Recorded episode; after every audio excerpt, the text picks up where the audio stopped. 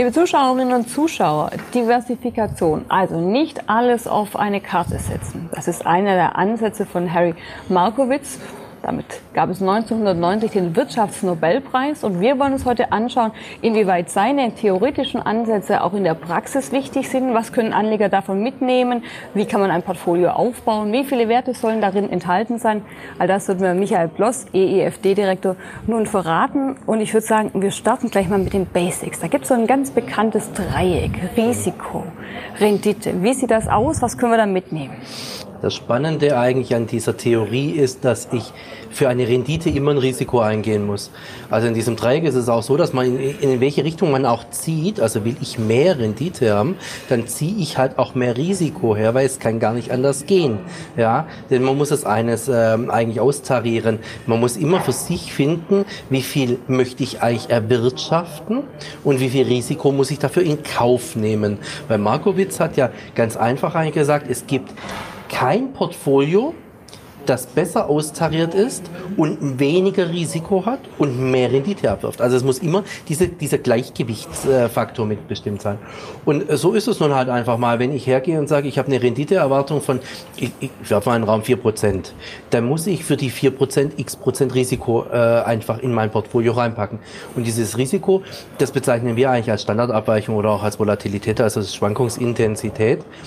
Und äh, mit dem muss ich dann umgehen können. Wenn ich also jetzt hergehe und sage, ähm, ich kaufe jetzt eine brasilianische Anleihe, die einen sehr hohen Coupon hat, äh, dann hat die natürlich aber auch ein anderes Kreditrisiko, ein anderes Schwankungsrisiko, eine andere Intensität.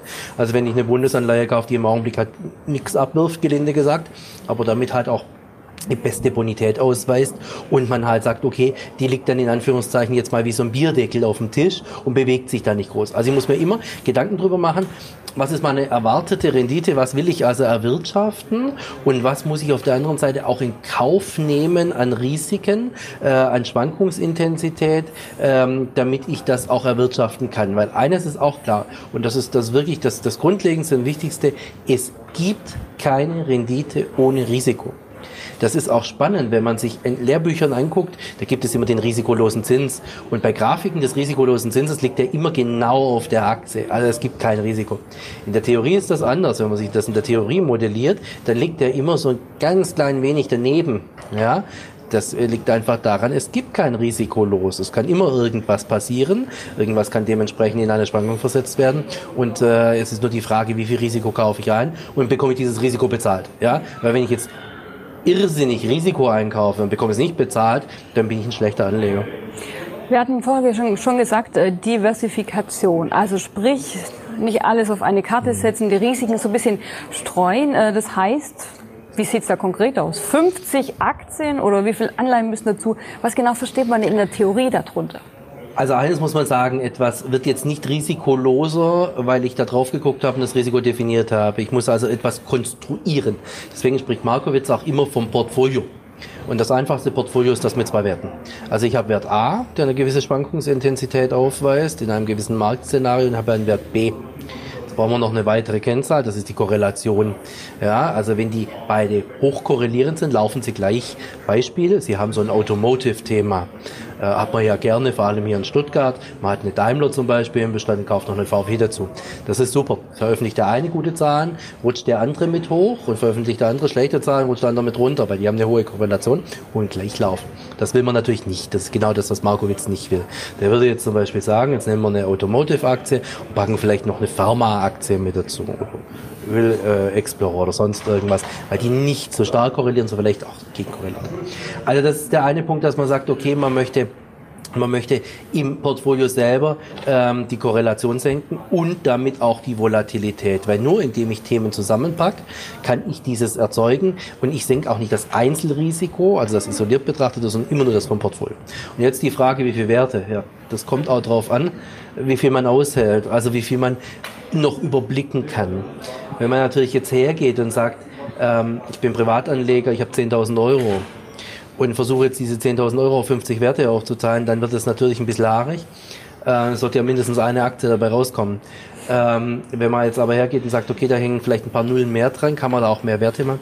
Ich würde sagen, äh, so zwischen zweieinhalb und fünf Prozent ist, ist ein guter, ein guter Satz, ähm, um eine Portfolioallokation durchzuführen bitte keine Blockposten bauen, weil es ist zwar schön, wenn man diversifiziert und dann hat man aber, äh, um beim Beispiel von vorhin zu bleiben, äh, 50 Prozent in der Daimler äh, und dann noch irgendwie 10 Prozent in, in der VW und die restlichen teilen sich dann auf kleinen Vieh auf, dann hat die Daimler einfach zu viel Durchschlagskraft. Ja? Also dann hat man im Prinzip auch wieder das Auszarieren äh, nicht, richtig, nicht richtig gesteuert. Also alles in allem kann man sagen, äh, wirklich nicht, nicht alles auf eine Karte setzen. Äh, zweieinhalb bis fünf Prozent Größe ist eigentlich eine gute, gute Portfolioallokation. Soll ja auch was dabei rauskommen. Ja, wenn die Aktie sich bewegt, soll ja auch ein Gewinn dementsprechend rauskommen. Und es muss übersichtlich bleiben. Also wenn jetzt jemand natürlich hergeht und sagt, er hat sehr viele Nullen und macht es mit sehr vielen kleinen Positionen, äh, also dann wird es irgendwann mal unübersichtlich und dann verliert man sich und verheddert man sich. Und das ist gefährlich, das darf also auf gar keinen Fall passieren. Man kann auch hier beim Portfolio-Management immer das Anna Karenina-Prinzip ansetzen. Wenn was gut läuft, läuft es gut, weil alles gut geht und es ist alles irgendwie gleichartig. Schlecht laufende Themen haben immer einen spezialisierten Grund, warum jetzt bei einer Aktie irgendwas nicht funktioniert. Ähm, also so kann man auch sagen, das ursprüngliche glückliche Familien sind immer gleich glücklich und unglückliche Familien haben alle irgendeinen Grund, warum sie unglücklich sind. So ist es im Portfolio auch. Das muss man aber im Kopf behalten und muss man auch beobachten können. Und Sie können jetzt, also jetzt übertreibe ich mal, bei 500 Titeln im Portfolio Herzlichen Glückwunsch. Wenn Sie sonst einen Tag über noch was zu tun haben, müssen Sie einen Haufen Nachrichten lesen. Das ist auch too much. Also das ist ein, äh, ein Ausmaß, das kann man eigentlich gar nicht mehr überblicken. Und äh, ganz wichtig war, äh, es gibt Werte, die korrelieren miteinander. Also beispielsweise der Pharmasektor, wenn man da verschiedene Werte drin hat, oder der Automobilsektor. Natürlich mit den guten oder schlechten Nachrichten eines Wertes ähm, steigen oder fallen auch die anderen. Äh, das heißt, das muss man beachten. Verschiedene Branchen im Depot mhm. haben. Äh, wie kann man ein Risiko denn minimieren im Depot? Das Risiko minimiert man eigentlich nur durch Diversifikation, also durch Zuordnung verschiedener Werte. Das Erste, was man sich überlegen muss, ist, wie groß möchte man seine Aktienquote? Äh, anderes Wort für die Aktienquote würde ich jetzt hier mal einführen, die Risikoquote. Mhm. Also wenn ich hergehe und sage, okay, ich habe riskante Wertpapiere in Form von, von Aktien, aber auch High-Yield-Bonds, Währungsthemen, äh, Commodities, also Rohstoffe, vielleicht auch mal ein verbrieftes Derivat, das muss ich alles dieser Risikoquote zuordnen. Und dann sage ich mal, dann gibt es die Nicht-Risikoquote, ähm, da kann man gute aber auch vom Rating und Ranking her gut aufgestellte Rentenpapiere dazu setzen, wo man sagt, okay, ich habe jetzt 70% Risikoquote, ich habe 30% äh, Rentenquote bei mir im Bestand. Bei den Renten hat man eine Sache, die ist wichtig, es darf nie eins ausfallen. Das Schlimmste, was einem passieren kann als Renteninvestor, ist, dass eins ausfällt. Weil das Geld, das, das nominal dann kaputt ist, das muss man erst wieder aufholen. Ja? Ähm, und dann würde ich die Risikoquote dahingehend steuern, dass ich sage, okay, was sind denn so Branchen, die ich haben möchte, die für mich wichtig sind, zukunftsweisende Branchen auch sind. Ähm, setze ich besondere Kriterien an. Ich werfe mal dann das, das äh, Stichwort ESG-Kriterien in den Raum, geistert ja viel im Augenblick. Das heißt, Nachhaltigkeitsaspekte für diejenigen, die noch nicht so in dem genau. Thema drin sind? Also alles, was mit, mit äh, einer gewissen Nachhaltigkeitsthema auch zu tun hat, äh, wird auch ganz klar definiert. Ähm, also ich muss für mich definieren, was will ich haben. Wenn jemand sagt, okay, ich möchte, ich möchte Technologie haben, ähm, aber zum Beispiel ich möchte keine Automotives haben, weil ich da schlicht und ergreifend die Zukunft nicht drin sehe oder aktuell nicht drin sehe, dann bringt es natürlich nichts, wenn Sie jetzt einen DAX-ETF kaufen, weil da haben Sie nun halt mal Automotive mit drin. Ja, also von dem her, dass ich erstmal klar darüber Gedanken machen, welche, welche Risikoquote will ich, welche Branchen möchte ich haben, welche Branchen sind No-Gos, welche Firmen sind auch ein No-Go, ja, vielleicht Produktgestaltung oder sonstiges. Und dann würde ich auch immer hergehen und mir nochmal anschauen, wie haben denn die in der Vergangenheit korreliert? Also auch in Stresssituationen. Stresssituationen verändern sich manche Punkte immer, äh, sagen wir mal, ins Extrem, die dann sonst immer so leicht rausgeglättet werden. Da müssen Sie sich überlegen, möchten Sie zum Beispiel Commodities drin haben? Da gibt es aber auch Unterscheidungen. Gold zum Beispiel korreliert mit dem DAX nicht.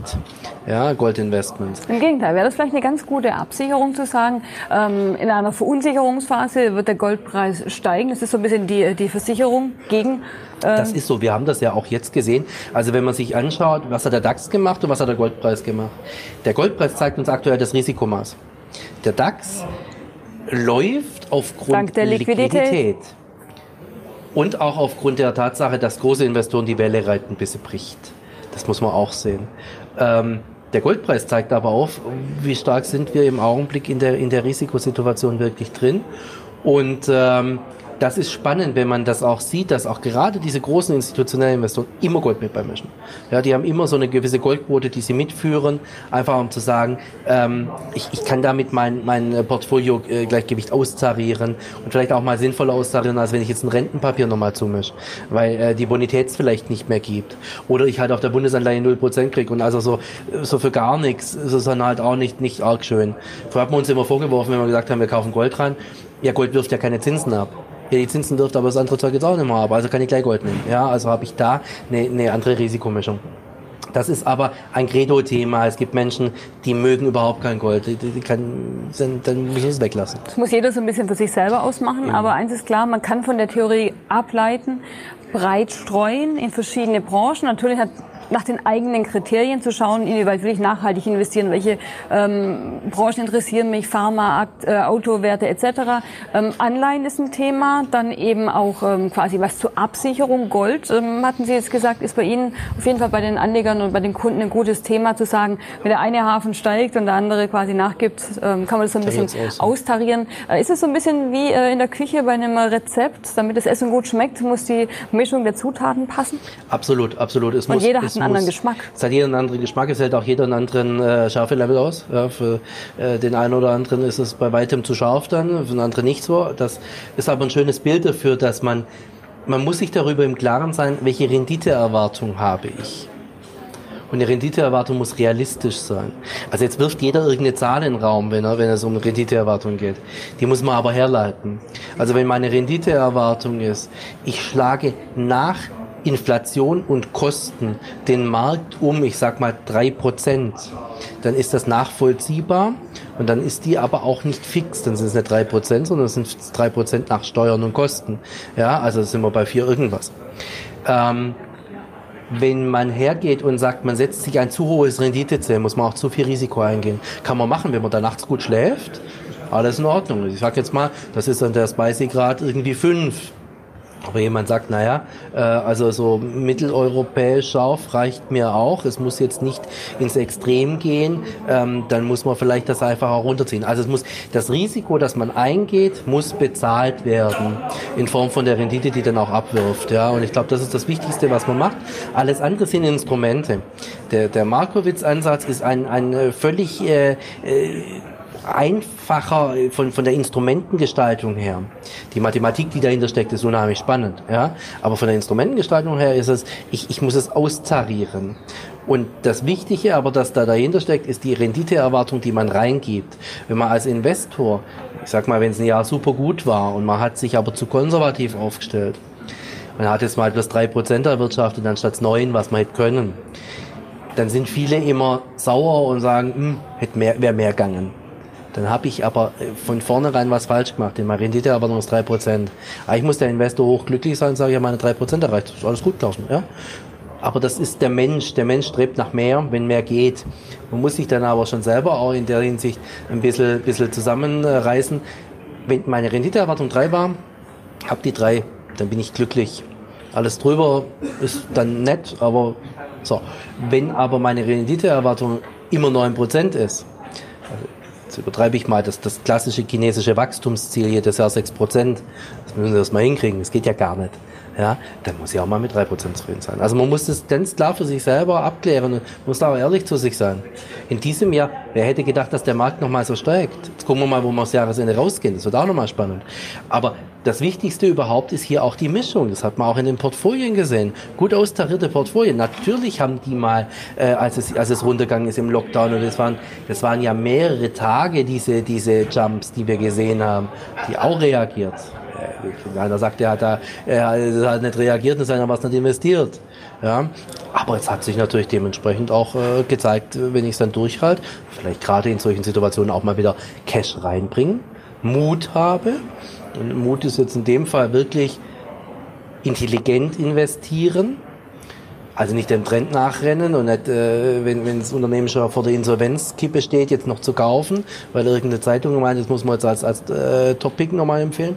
Sondern man muss da wirklich dann sagen, okay, ich gebe dir noch ein bisschen Risikokapital dazu, aber halt innerhalb meiner Risikoplanken. Aber heißt ganz klar, wir kommen wieder zu dem Dreieck, wo wir gestartet sind. Also wer mehr Rendite will, muss mehr Risiko eingehen. Das, das muss jedem bewusst sein. Es muss jeder, wie beim guten Gericht, eben die richtige Mischung, die richtige Schärfe für sich finden. Was man den Anlegern auf jeden Fall mitgeben können, ist sich nicht nur auf einen Wert zu verlassen, mehrere Werte ins Depot nehmen. Kommt natürlich auch auf das Depot an, wie viel Geld letztendlich im Spiel ist. Aber zwei bis fünf war eine ganz gute Hausnummer zu schauen, inwieweit nehme ich Gold oder andere Elemente mit um das Risiko so ein bisschen zu minimieren.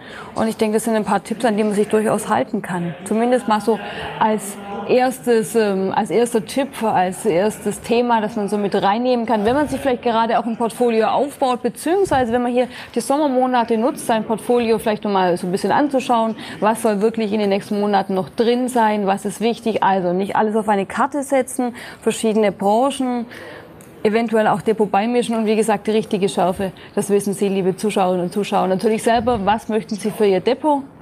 Wir wünschen Ihnen auf jeden Fall viel Erfolg und ich sage an der Stelle ganz herzlichen Dank, Michael Bloss, EEFD-Direktor. Sehr gerne.